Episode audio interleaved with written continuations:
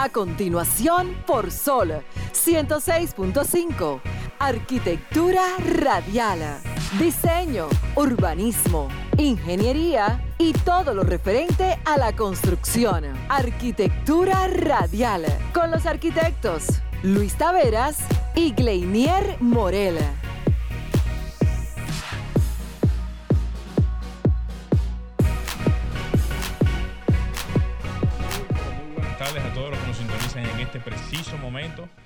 Acaba de iniciar Arquitectura Radial. Señores, en esta semana eh, subieron unas informaciones referentes, en este caso la gobernadora de México, que indicó que el colapso producido por el carril ferroviario en donde se derrumbó o colapsó. Salió el informe ya. Salió el informe, pero al mismo tiempo también salieron otras informaciones que decía que toda la información recogida o recopilada bajo las investigaciones dadas arrojaban que no fue producto del el mal mantenimiento, sino producto a lo que fue la fabricación e instalación de las vigas y los pórticos en donde se pro- produjo el derrumbo. Ese informe, ya con esa información ya un poquito más depurada, lo que indica es que fueron las fallas, o sea, la- las fallas se produjeron justamente por la no supervisión del puente y la no continuación de lo que eran las, los procedimientos de soldadura, instalaciones y demás, lo que a su vez produjo el colapso ya unos años después. Y esa locura, mano. Así es. Esta información ya la tocaremos un poquito más ampliada cuando nos toque el comentario, pero de manera de introducción, de esta manera, señores, inicia Arquitectura Radial. Y hasta aquí.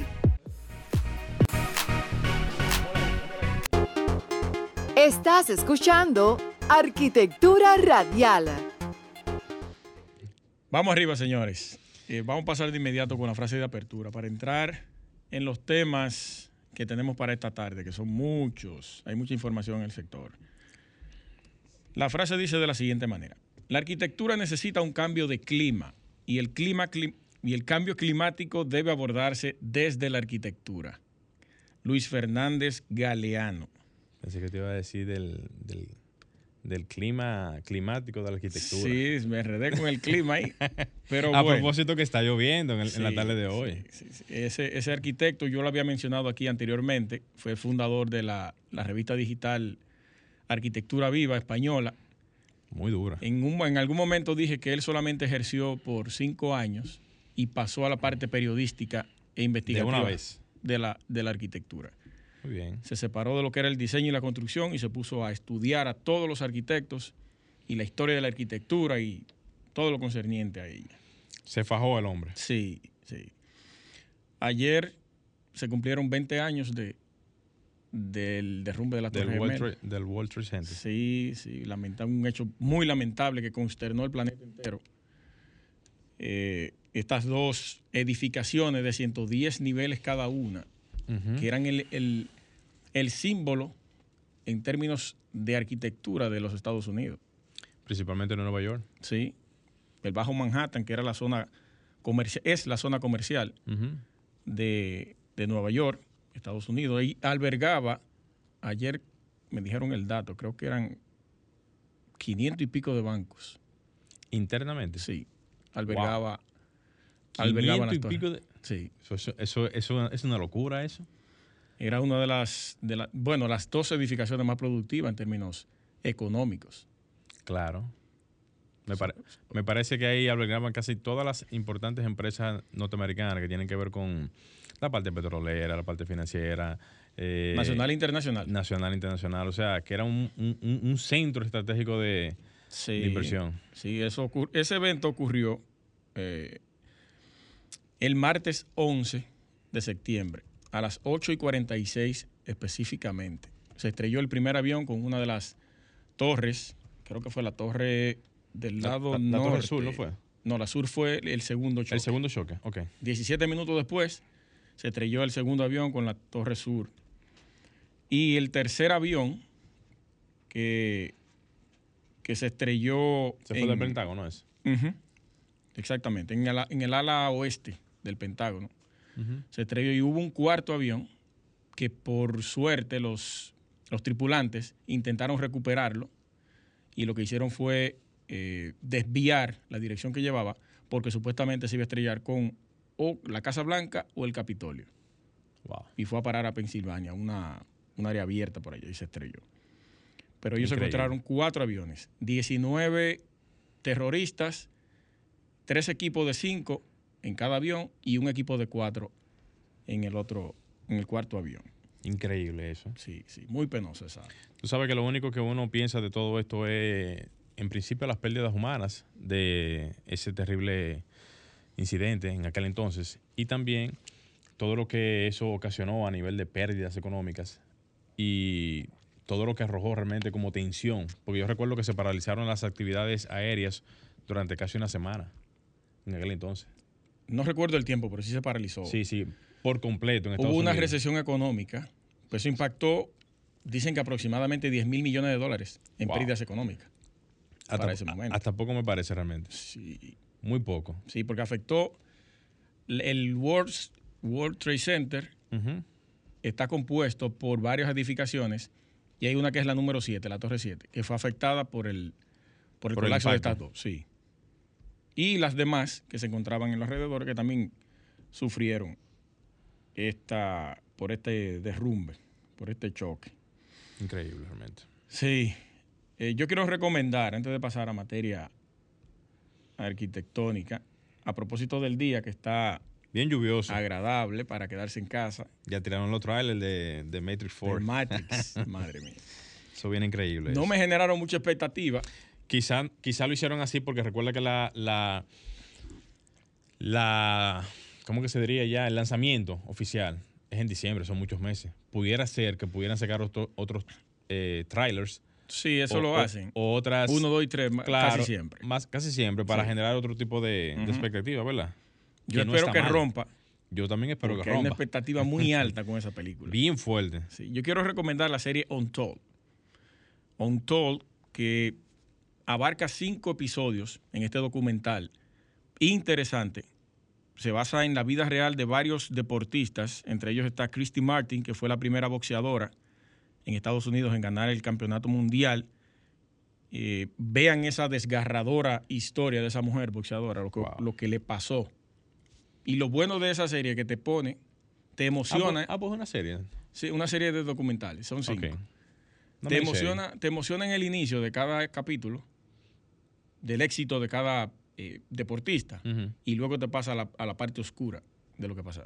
Mm, no solamente la parte, digamos, como la gente lo ve, lo bonito. Lo bueno de todo es que todos están vivos, aparte de todo lo que le ocurrió. Ay. Y ellos mismos son los que están contando su historia. Pero está bien, eso indica de que hubo un acuerdo Sí, sí. para poder en... Está Marty Fish, que es un tenista, que también se vieron, él y un amigo, no recuerdo el nombre del otro amigo, se vieron presionados porque había un éxito tan grande en, en los anteriores jugadores de tenis que ellos eran los relevos para con- darle continuidad a ese éxito de Estados Unidos. ¿Cómo así? No. Habían jugadores exitosos en Estados Unidos y ellos, cuando iniciaron su carrera como jugadores, en la etapa que le tocó, ya iban era a suceder la sucesión de los demás que estaban ya. ok, le tocaba ya retirarse alguno. El relevo eran ellos. Ok, perfecto. Entonces te- estaban tan presionados que en algún momento ellos sufrieron muchísimas eh, traumas psicológicos y vainas. No es fácil, la presión no es fácil. No es Pero fácil. están esperando todo de ti. No, no es fácil, no es fácil. La gente cree que es fácil, ya sea por un bateador, un deportista, Sí. basquetbolista, para cualquier tipo de deportista. No es fácil. Está también eh, una de, de hockey, un, un empresario que estuvo envuelto en, en la parte oscura de los negocios de, de Nueva York. Compró un equipo de hockey, los Thrasher, los basureros. El hombre tenía una compañía de basura y le puso así y le puso y puso al hijo a presidir los Thrasher. el, el equipo con 17 años. Y ese abuso. Fue exitoso el, el- el equipo No. y violento, el más violento de, de la, de, de la, de la la franquicia liga, de, la liga. de la liga, exactamente. ¿Qué? Está Caitlyn Jenner, Qué locura, man. que es Chris Jenner, el papá de las Kardashian, Sí. de las dos más jóvenes. Ujú. Usted sabe que se hizo un cambio de género. No sabía, ¿no? Antes de eso, el tipo fue medalla, medalla olímpica en los 70. Medalla de oro. Era una máquina en deporte ese tipo. Quiero que vean eso. Y está también un pleito que hubo entre los Pistons y los Pacers Esa, nada más me, Ey. me- me acordé de usted. Hay que ver. ¿Qué lío? Hay que ver. Los jugadores con los fans. ¿Qué? A la trompa en la cancha y en la grada. No me digas. Muchachos. Tiene que ver eso. Alguien me acordé de usted porque esa fue la última que vi. Ok, muy bien. Tienen que verlo. On Toll se llama, señor, en Netflix. Lo voy a buscar. Bueno, Eh, señores. Sí. eh, no, yo pienso que podríamos hacer un pequeño cambio, Luis. ¿Qué tú sí, dices? sí, sí, es correcto. Vamos a hacer un pequeño cambio, Alejandro. Y cuando retornemos, entonces comenzamos con los comentarios. Continúa escuchando Arquitectura Radial. Estás escuchando Arquitectura Radial.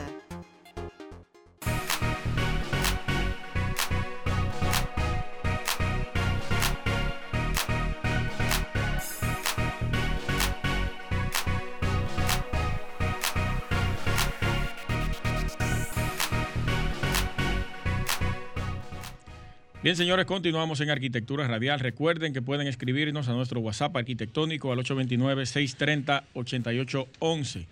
También pueden llamar a cabina, hacer sus preguntas y sus aportes relacionados al sector. ¿Qué ocurre por su barrio? ¿Qué construcción extraña están haciendo? ¿Y qué usted necesita que nosotros podamos recomendarle en ese sentido? Muy Vamos bien. a pasar con el comentario de nuestro compañero Gleiniel Morel. Me parece muy atinado eso que tú dijiste ahora, porque realmente la gente. ¿Tú recuerdas a la persona que llamó aquí sobre el tema de los cables, del cableado?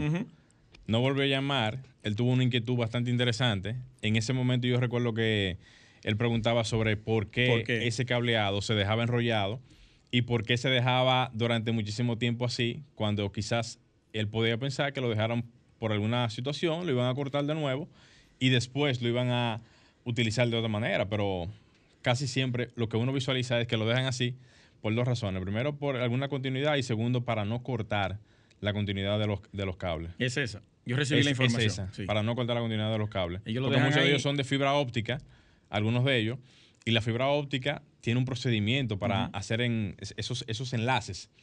Y esos enlaces muchas veces cuando se hacen de una manera inapropiada, entonces las líneas comienzan a tener algún tipo de error. Sí, pero hay postes que se ven arrabalizados totalmente de tanto rollo. Una Eh, telaraña. Sí, sí. Una telaraña. Pero qué bueno, qué bueno. Y eso es importante que la gente lo sepa, que pueda llamar aquí a los números de cabina al 540-165 para externar cualquier tipo de preocupación, e inquietud o cualquier tipo de sugerencia que necesiten a la hora de poder hacer algún tipo de, consulta por parte de nosotros. Miren, señores, al principio del programa yo le estaba diciendo que ya salieron las informaciones casi definitivas de lo que tuvo, o sea, de lo que pasó en la línea 12 del Metro de México, en donde una de los tramos falló justamente en su momento, se pensaba que era por falta de mantenimiento. La jefa del gobierno de México, de la Ciudad de México, ofreció una conferencia de prensa en donde eh, aclaró que el colapso de la línea 12 del metro no fue por falta de mantenimiento. Este dato en su momento era, eh, digamos, como la inquietud que se tenía por parte de, los, eh, de las personas, la sociedad civil y todo lo demás, porque casi siempre la cultura de construcción en México es bastante avanzada, hay muchos criterios constructivos y eso indicaba de que quizás el punto del colapso no venía por ahí. El miércoles pasado, durante la conferencia pre- de, prensa, la misma gobernadora, Claudia Pardo, aseguró que el colapso, ella reiteró que el colapso de la línea 12 del metro entre las estaciones Olivo y, Te, en el mes de mayo pasado, que fue muy reciente, por cierto, entre esas estaciones se debió a una falla en la construcción. Cuando yo leí esa información me di cuenta de que realmente por las investigaciones que se hicieron en función a, las, eh, a los eh, pernos tipo Nelson, a las soldaduras a- y otra serie de datos que se arrojaron en las investigaciones de campo, esto confirmó o reconfirmó que la condición que tuvo en ese momento ese tramo de la línea falló justamente por las carencias de supervisión, por las carencias de, de mano de obra especializada, y eso indica que hubo una falla humana en ese sentido. Permítame tomar esta llamada. Adelante, Sí, vamos arriba. Buenas tardes. Aló, buen- buenas tardes. Sí, Sí. buenas. ¿Quién nos habla y de dónde, señora? Le hablé María Estel. Pasa que esta mañana cuando estaba oyendo el mensaje, se me cayó la llamada. Está equivocado, mi doña. Vamos a continuar con el comentario de Morel. Sí, bien. Bien, entonces el caso es que ella mencionaba que la falla de este tramo se debía justamente a lo que era la parte de el- el- la no supervisión, el, el no, la no continuación de lo que eran los trabajos. Y eso indica que hubo una falla humana, la cual ocasionó que muchos de los procesos constructivos que tienen que ver con el seguimiento, tanto de la soldadura, como mencionaba ahorita, como también de las instalaciones de los pernos tipo Nelson, así que se le dice, eh, digamos, en el algor de la construcción, no se hicieron correctamente. Y cuando se hicieron las verificaciones de lo que tiene que ver la parte estructural posterior al colapso, se vio perfectamente evidenciado de que ahí hubo una falla en lo que tiene que ver ese tipo de asuntos. En principio, digamos que la empresa constructora en ese momento debió haber tenido la supervisión por parte de sus eh, integrantes, pero también el mismo Estado, en ese sentido, como debe de ser siempre, debe de asignarle una supervisión directa a este tipo de estructuras o cualquier tipo, por ejemplo, de trabajo. Se supone que debe de ser así para poder garantizar de que el contratista, la empresa que está haciendo el proyecto y todo lo demás pueda garantizar de que perfectamente se hagan los trabajos como debe de ser. En ese sentido, y arrojándome realmente yo, poniéndome a pensar más bien en todo lo que esto realmente puede ocasionar, aquí no deberíamos de estar haciendo la misma pregunta. O sea, yo diría que ya que tenemos un referente del Metro de Santo Domingo, el cual no descarto eh, dentro de lo que tiene que ver la posibilidad de que pueda existir algún tipo de fallo, en el sentido de que son construcciones que han tenido mucha principalía en lo que tiene que ver la parte de los proyectos que se han hecho aquí en el país y dentro de lo que es la importancia del mismo y dentro de lo que es el uso diario, no estaría mal que viendo ese precedente también tuviésemos ahora mismo que hacernos la siguiente pregunta. ¿Se están dando realmente las condiciones para que estos proyectos vengan con esa supervisión, que se le dé el seguimiento que amerita y que por lo tanto se pueda garantizar de que esas construcciones que se están haciendo de estas instalaciones sumamente importantes tengan la garantía de que cuando se ejecuten y estén en funcionamiento no vayan a fallar por ningún tipo, o sea, por ningún tipo de tema que tenga que ver con la parte de supervisión o estructural. Esa pregunta debemos hacernosla realmente en todo el sentido de la palabra y en cada uno de los proyectos importantes que se hacen aquí en el país, porque la parte más importante en cualquier tipo de construcción no solamente es el diseño, la ejecución, sino también la supervisión. Y la supervisión siempre ha jugado un rol bastante importante en todas las obras, incluyendo eh, este tipo de obras, porque es la garantía que puede tener, por ejemplo, el Estado o una empresa para poder realizar su, proyecto y que cada procedimiento que se haga en función de lo que es eh, la parte estructural, la parte de instalación y posterior entonces su uso, pueda tener sus garantías al 100%. Ahí yo podría mencionar, por ejemplo, el CODIA, que debería de tener algún tipo de eh, incidencia en lo que tiene que ver este tipo de asuntos, porque se supone que debe de existir algún tipo de canal en donde se puedan utilizar profesionales que tengan algún tipo de expertise en la parte de supervisión y que estos puedan estar presentes ahora que se va a desarrollar lo que es el Ministerio de Vivienda, que tengan una participación en este tipo de, de rubros para que al final podamos tener algún tipo de garantía en las obras no solamente en las obras de construcción a nivel de viviendas, sino también en la parte vial, en la parte de infraestructuras, en la parte de puentes, eh, caminos y todo lo demás. Yo recuerdo en estos días que vi ahí que se hizo un socavón en, cerca de, las inmediaciones de la, de la zona de Gascue, producto a no sé qué. Quizás como esa zona es tan rocosa y tiene tantas áreas que posiblemente no tengan la condición de, de digamos, de, buen, de buen asentamiento del terreno, pudo haberse producido por las tantas lluvias que se dieron hace, qué sé yo, como un mes, mes y medio. Y eso quizás hizo que el terreno tu, tuviese algún tipo de deficiencia y por lo tanto el terreno se diera y se diera la condición que pasó en estos días.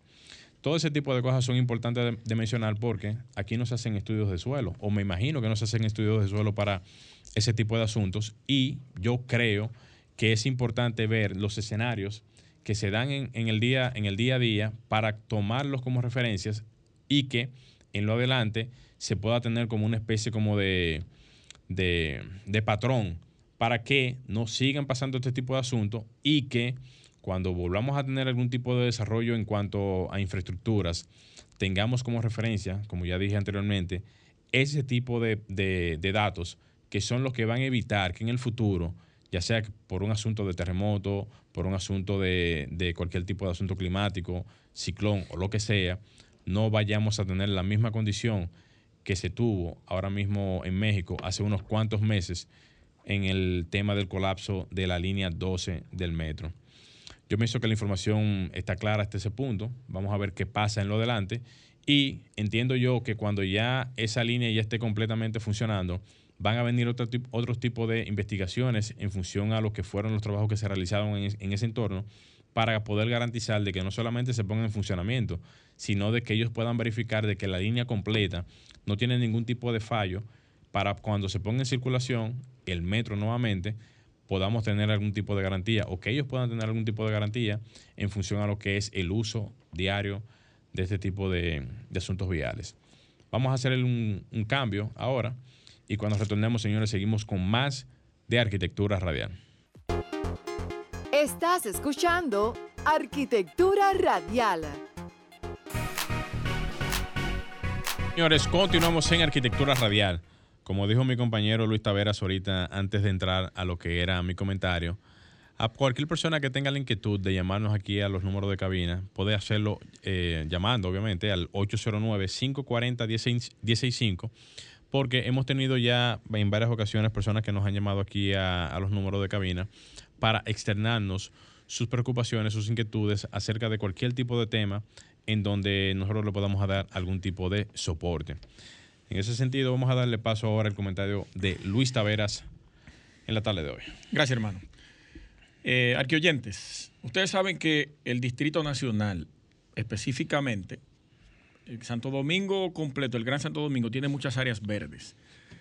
Pero el Distrito Nacional, si ustedes buscan en Google Maps, luego de que termine el programa, usted va a Google, entra a su aplicación, y verifica todas las zonas verdes que tiene el Distrito Nacional actualmente. Se van a dar cuenta que son pocas, eh, salteadas en todo el territorio del distrito. Es importante que las autoridades asuman este tema con determinación, como se está haciendo desde la alcaldía, y sobre eso quiero, quiero hablar, los espacios públicos y áreas verdes.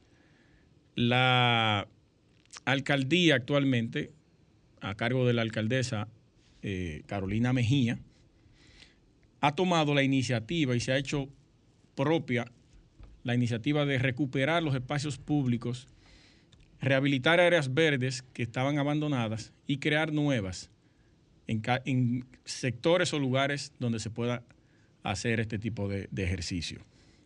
Quiero hablar específicamente del, Boulevard del sector de Honduras, allá abajo en la Independencia, que fue inaugurado hace poco tiempo con una aceptación totalmente al 100% por las personas que viven en el entorno. El proyecto fue consultado, ideado y analizado y trabajado en conjunto con esas personas que viven en el sector. Invito a todos a que pasen por ahí a ver esta obra y quiero dar algunos detalles de los cuales se compone la obra y cómo fue abordada desde la alcaldía. Ahí trabajaron el eh, planeamiento urbano, la parte de aseo público, también infraestructura urbana. Ahí tenemos algunos amigos y compañeros que están trabajando de la mano de la alcaldesa. Mayo Vanés Suazo, el arquitecto que ha estado por aquí ya varias veces, está a cargo de planeamiento urbano. Es un equipo totalmente conformado por personas que tienen visión de lo que es ciudad. Y eso es algo importante. Cuando tú le devuelves los espacios públicos y áreas verdes a las personas, tú estás haciendo ciudad. Y de eso se trata. Miren, el bulevar cuenta con elementos de accesibilidad universal, perdón, como rampas, cambios de niveles estandarizados, algo que en la mayoría de casos, cuando se aborda un parque o un área verde, no se toman en cuenta y debe ser primordial, primordial a la hora de, ejercer este tipo de trabajo en áreas verdes, porque si es bien sabido que tenemos personas no videntes que transitan por ahí y necesitan una superficie totalmente adecuada para poder transitar. Con, claro, con sus señaléticas correspondientes para personas que van a darle uso a eso, que también la incluyeron aquí en la parte de los elementos que componen esta, este bulevar.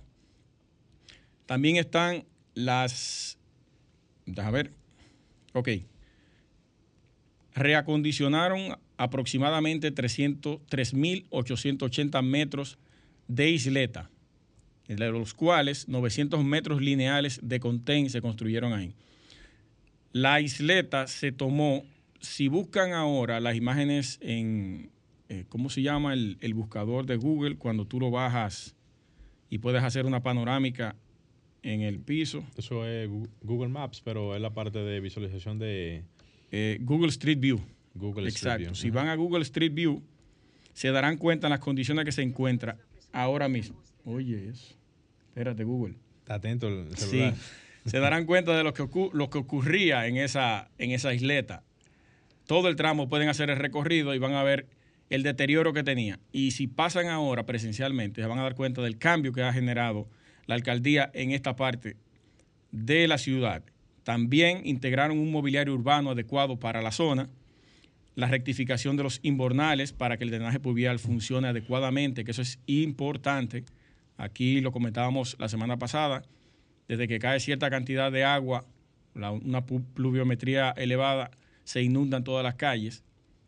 También se les realizaron trabajos de iluminación, jardinería, así como la preservación importante de los árboles que se encontraban en el lugar y se sembraron unos 51 de tipo gris-gris eh, almácigos, que son los correspondientes para esto, que no afecta de ninguna manera lo que es las aceras, que a veces sembramos árboles sin saber eh, su, su reacción con las, con las eh, raíces y deteriora totalmente, ya sean las viviendas, las aceras, los pavimentos, lo que sea. La obra para su ejecución contó con el apoyo del Grupo Mejía y Alcalá, quienes hicieron la donación de los bancos, y el Banco de Reserva, que ha hecho una alianza con la alcaldía de recuperar aproximadamente 80 parques del Distrito Nacional, aportó lo que es la señalética. Esta señalética lo que va a hacer es ayudar y orientar a las personas a cómo utilizar el bulevar. Eso yo lo veo excelente. Ahí la gente de, de por ahí tiene un espacio donde poner su mesa de dominó, ponerse a jugar, llevar a sus hijos a montar bicicleta, totalmente seguro. Tiene una altura por encima de lo que es la calle que lo protege en cualquier caso de que haya algún, eh, alguna salida del vehículo de, de las vías. Tiene cómo atajarse. Y yo saludo o saludamos desde aquí esta una de las iniciativas que ha tomado la alcaldía a cargo de la, de la alcaldesa Carolina Mejía. Ayer, esta mañana leí que también van a intervenir una parte de los ríos. Van a recuperar las aceras, van a incluir una ciclovía. Que la ciclovía, hemos dicho que estamos de acuerdo, porque hay que iniciar con, hay que iniciar con prototipos para saber si funcionan o no funcionan.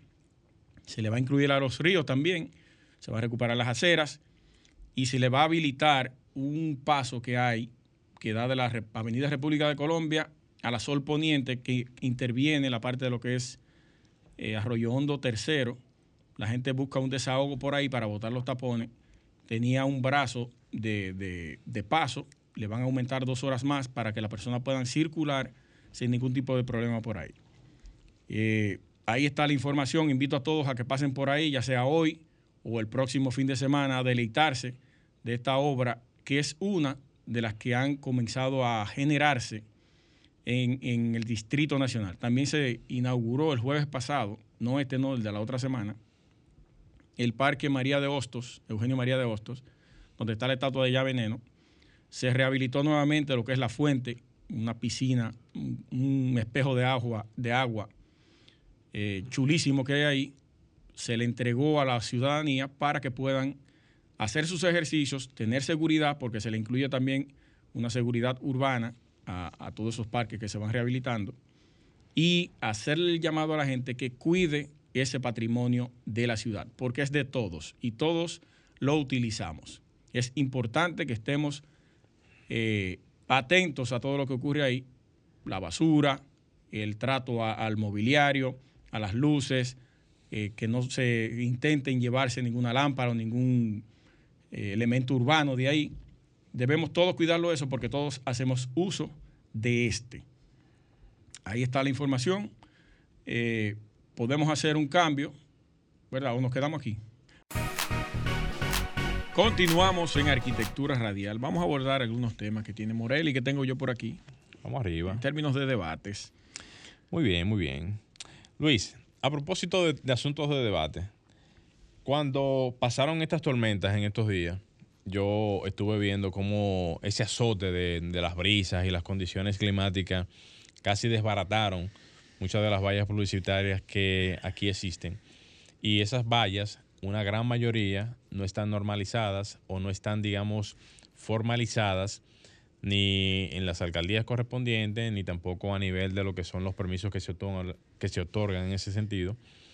Y cuando yo veo, por ejemplo, algunas de ellas que están en, en las azoteas de algunas edificaciones, que las veo, visiblemente se ven, que no están hechas bajo ningún tipo de criterios, algunas de ellas con perfilería sencilla, ninguna, eh, ninguna estructuralmente hablando que, que sea justamente para este tipo de estructura, me doy cuenta que la seguridad de este tipo de estructuras no está regulada en cuanto a lo que tiene que ver la parte de, de vallas publicitarias, porque vamos a decir que hemos tenido suerte de que no ha pasado nada, pero en algún momento pudiese venir algún tipo de fenómeno atmosférico que agarre una de esas vallas y se la lleve a dos o tres kilómetros más, más- más para adelante, que ha pasado.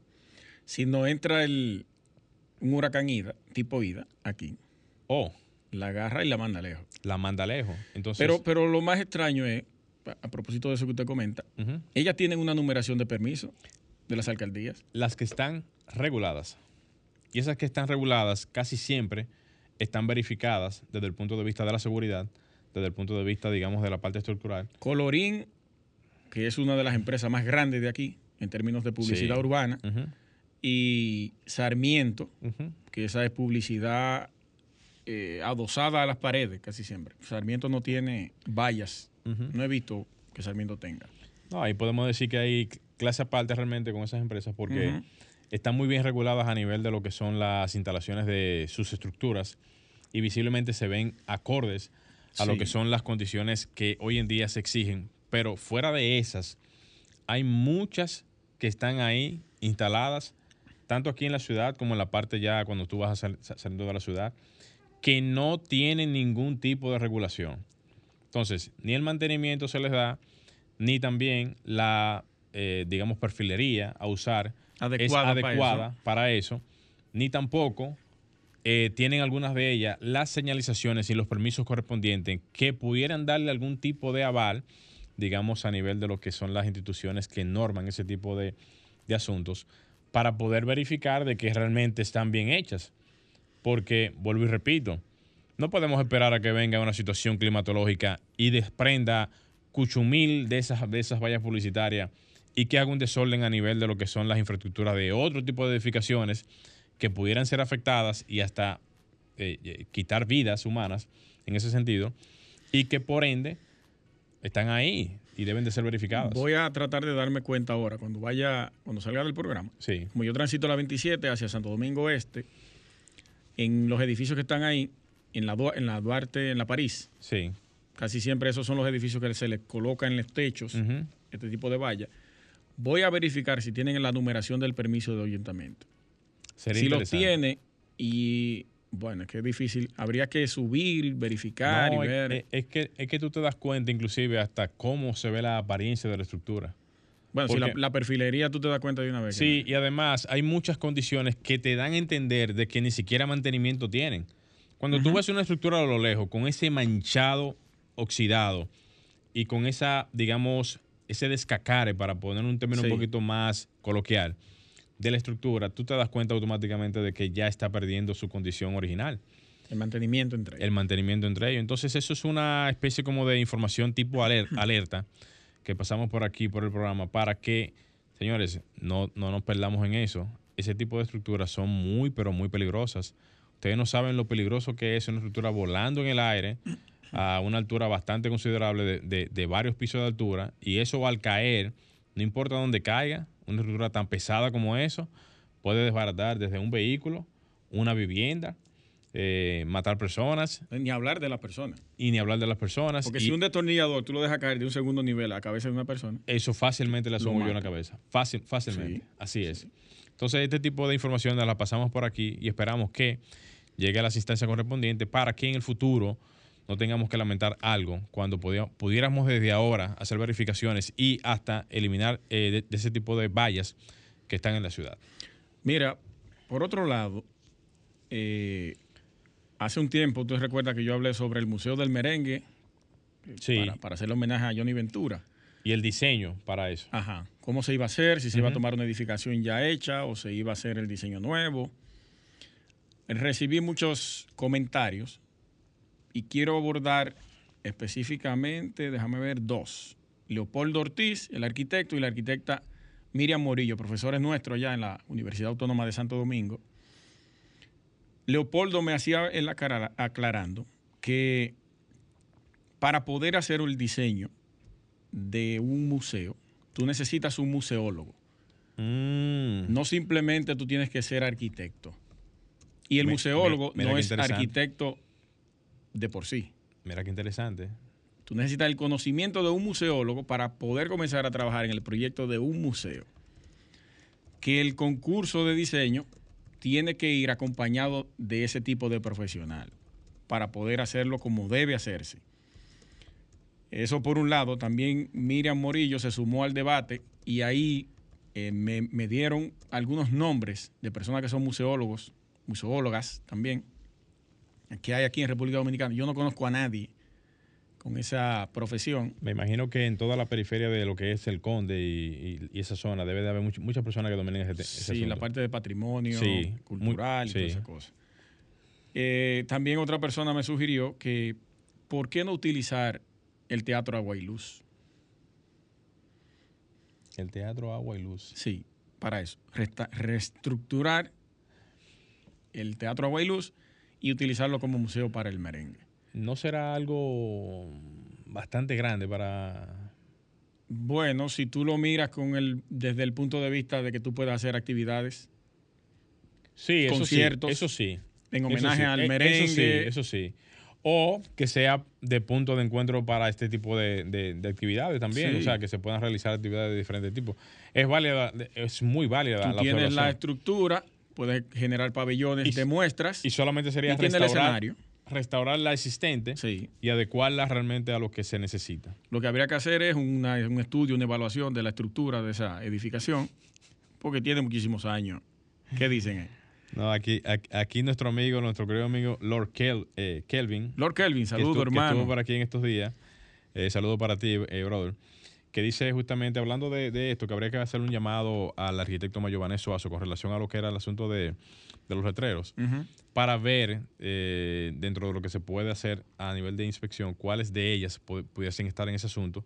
Y también dice, ahora hablando de, de lo tuyo, que el Teatro Agua y Luz, ¿Qué? ¿Qué? dice el que es de Miguel Vargas. ¿Qué de Miguel Vargas? Sí. Ay, mi madre. Hay una concesión, hay un lío del carajo ahí. Sí. Pero yo no quiero tratar eso. Yo lo dije una vez aquí. Sí, yo recuerdo. Pero eso tiene un problema serio. Pero yo creo Sí. que se lo quitaron. Sí, yo, creo lo que van a sí. quitar ya la Pero gracias por la información, Lord. Es válido realmente entender que la estructura está ahí vigente, como, como dice Lu- Luis Taveras, está en desuso. Para parqueadero de migración y que lo tienen por ahí. Sí, y además- de secadero de, de, de- Sí, de, de, de que de todo tipo. por ahí. Entonces, pudiese ser realmente una opción muy válida y muy aprovechable para lo que es el, el- el concepto en sí. Sí, ahí está una de las propuestas. Yo la veo válida, esa totalmente. Porque eso hay que aprovecharlo de alguna manera. Claro, haciendo la evaluación correspondiente a la estructura, a ver si cumple, si todavía tiene la capacidad de, de unos años más, o También. hacerle la inversión que necesita para que pueda continuar. Así es. Ahí está la siguiente información.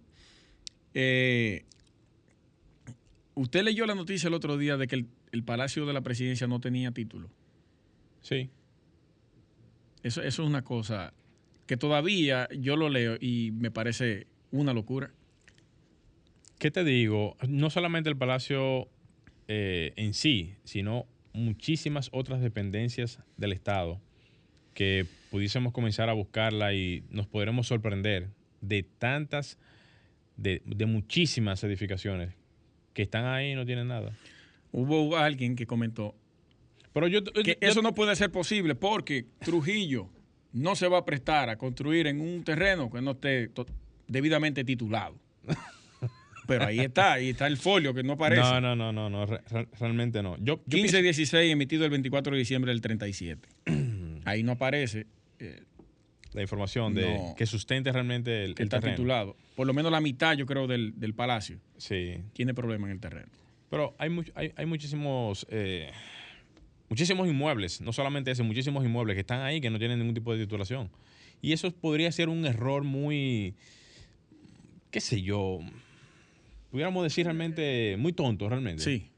Un error muy tonto Sí. porque se supone que son dependencias que deben de estar totalmente reguladas porque muchas de ellas deben de tener todas sus...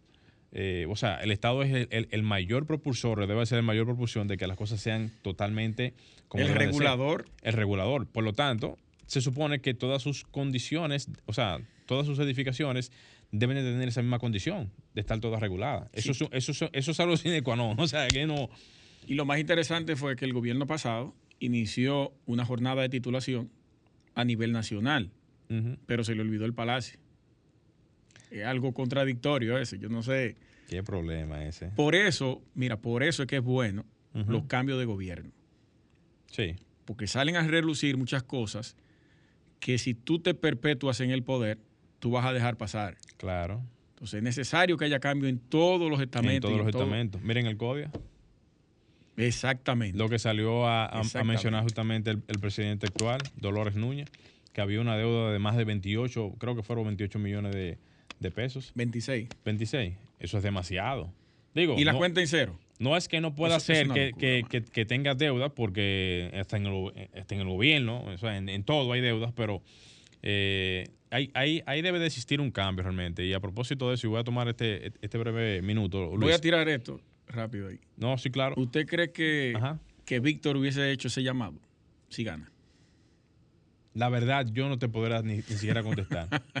Porque Eso hay que preguntárselo. Digo, hay que no, él va a decir que sí, Mira, pero no lo iba a hacer. yo, yo no sé si lo iba a hacer o no, porque cada quien maneja su, digamos, eh, su estructura diferente, pero en el contexto al- a- actual, yo entiendo que debió, haber- debió haberlo hecho, o debería haberlo hecho. ¿Por qué? Porque él no puede recibir algo y no decir, por ejemplo, mira, yo recibí esta institución con tal condición para poder por lo menos manifestar cómo él la está recibiendo. Recuerde que él era secretario general y él Sí. perteneció a esa directiva Perfecto. y fue parte del manejo de todos los recursos Muy bien. de ese. Bien, eso está, de- de- hasta ahí estamos perfectamente Sí. bien. O sea que él conocía ya todo el trasfondo de lo que claro, venía ahí. pero fíjate que el, el único que tiene la condición de poder ser vocero del CODIA es el presidente. Eso, eso es una condición que tiene que cambiar también a- a- ahora mismo. Eso sí, yo lo digo, es si él ganaba. ¿Usted cree que él iba a decir que había una deuda de 26 millones? Tenía que hacerlo, No lo iba a hacer porque era la parte de eso. pero tenía que hacerlo. Le correspondía hacerlo. Independientemente de él, le correspondía hacerlo. Eso es una cosa. claro. Ahora, Ahora, cu- cuando usted es cómplice, no lo digo por mal, ¿eh? Claro. Digo cómplice porque era parte de la directiva. No es porque se hizo algo malo, yo no sé qué pasó ahí. claro. Sino porque era la parte de la directiva. Entonces ya él sabía que cómo se estaba manejando todo. Porque el secretario general conoce Claro. Todo el movimiento Debe de conocer com- completamente todo. Y ahí es que voy cuando te decía que debe de haber una participación di- eh, diferente ahora en función a los núcleos. ¿En qué sentido? Los núcleos deben de ser independientes en la manera de cómo actuar fiscalizadores. y pronunciar en función a lo que a lo que cada núcleo es. Porque solamente, y sigue siendo todavía así, el presidente del CODIA sigue siendo el único vocero oficial de- del gremio. No con esto estoy diciendo de que esté mal, de que no lo pueda hacer, perfecto, pero hay, algunas hay algunas cosas que No, no, tienen eso que cambiar. está mal. No, no, yo estoy diciendo que hay algunas cosas que tienen que cambiar, incluyendo eso. Que no lo, o sea, cuando yo digo que no lo puedo hacer es, no estoy diciendo que no lo, que no lo sea. Ahora, porque así mismo lo dice justamente eh, el libro azul y, toda la- y, y todas las leyes que rigen el, el gremio. Lo que hay que tratar es de cambiar eso. ¿eh? Cambiar eso. Hay que cambiarlo porque no, no puede ser así. O sea, un presidente no puede darse la tarea de ser vocero de tantos eh, núcleos profesionales cuando cada núcleo es independiente. Mira cómo caímos el código. Nadie ha propuesto modificar el libro azul. Sí, ahora justamente en la pasada asamblea, por cierto, mi colega eh, Ordi López, la presidenta, la presidenta del CDN de Arquitectura, saludo para ella, motivó eso en la pasada A asamblea. modificar. Modificar. Y la secundaron a ella varias personas ese mismo día, como algunos cuatro o cinco profesionales de, de la asamblea, para modificar el libro azul. Hay una, hay ¿Y una ella especificó en qué puntos? En todos. Ok. Es que, es que la revisión debe de ser a nivel general. Completa. Completa, porque hay muchísimas cosas que existen hoy en día en el libro azul del CODIA que necesariamente necesitan una revisión y una actualización, incluyendo la misma propia ley. Hasta se habló del tema de los dos años de periodo. Eso tiene que cambiar eso ya. Le conviene al, al- al- al mismo gremio y le conviene a cualquier otro presidente que en el futuro vaya a hacerse cargo de las rendas del CODIA, porque ya está bueno. Yo creo que es una oportunidad que tiene el presidente actual para hacer eso. Yo pienso que sí, él se pudiera casar con la gloria realmente en ese Y sentido. que se preparen, que lo que viene es bueno. Señores, llegamos a la parte final del Vamos programa, arriba, vamos arriba. Despida usted. Bien, señores, agradecerles a todos por su sintonía. Nos estaríamos viendo el próximo fin de semana con más contenido, más información y justamente eh, acompañándoles siempre en todo lo que tiene que ver el día a día de la arquitectura, ingeniería y la construcción. Estuvieron con ustedes Luis Taveras, Glenn Morel y nuestro querido Alejandro que está ahora mismo en los controles. Hasta la próxima, señores.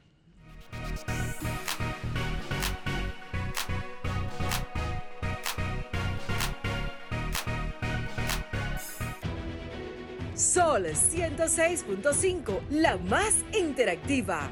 Una emisora RCC Miria.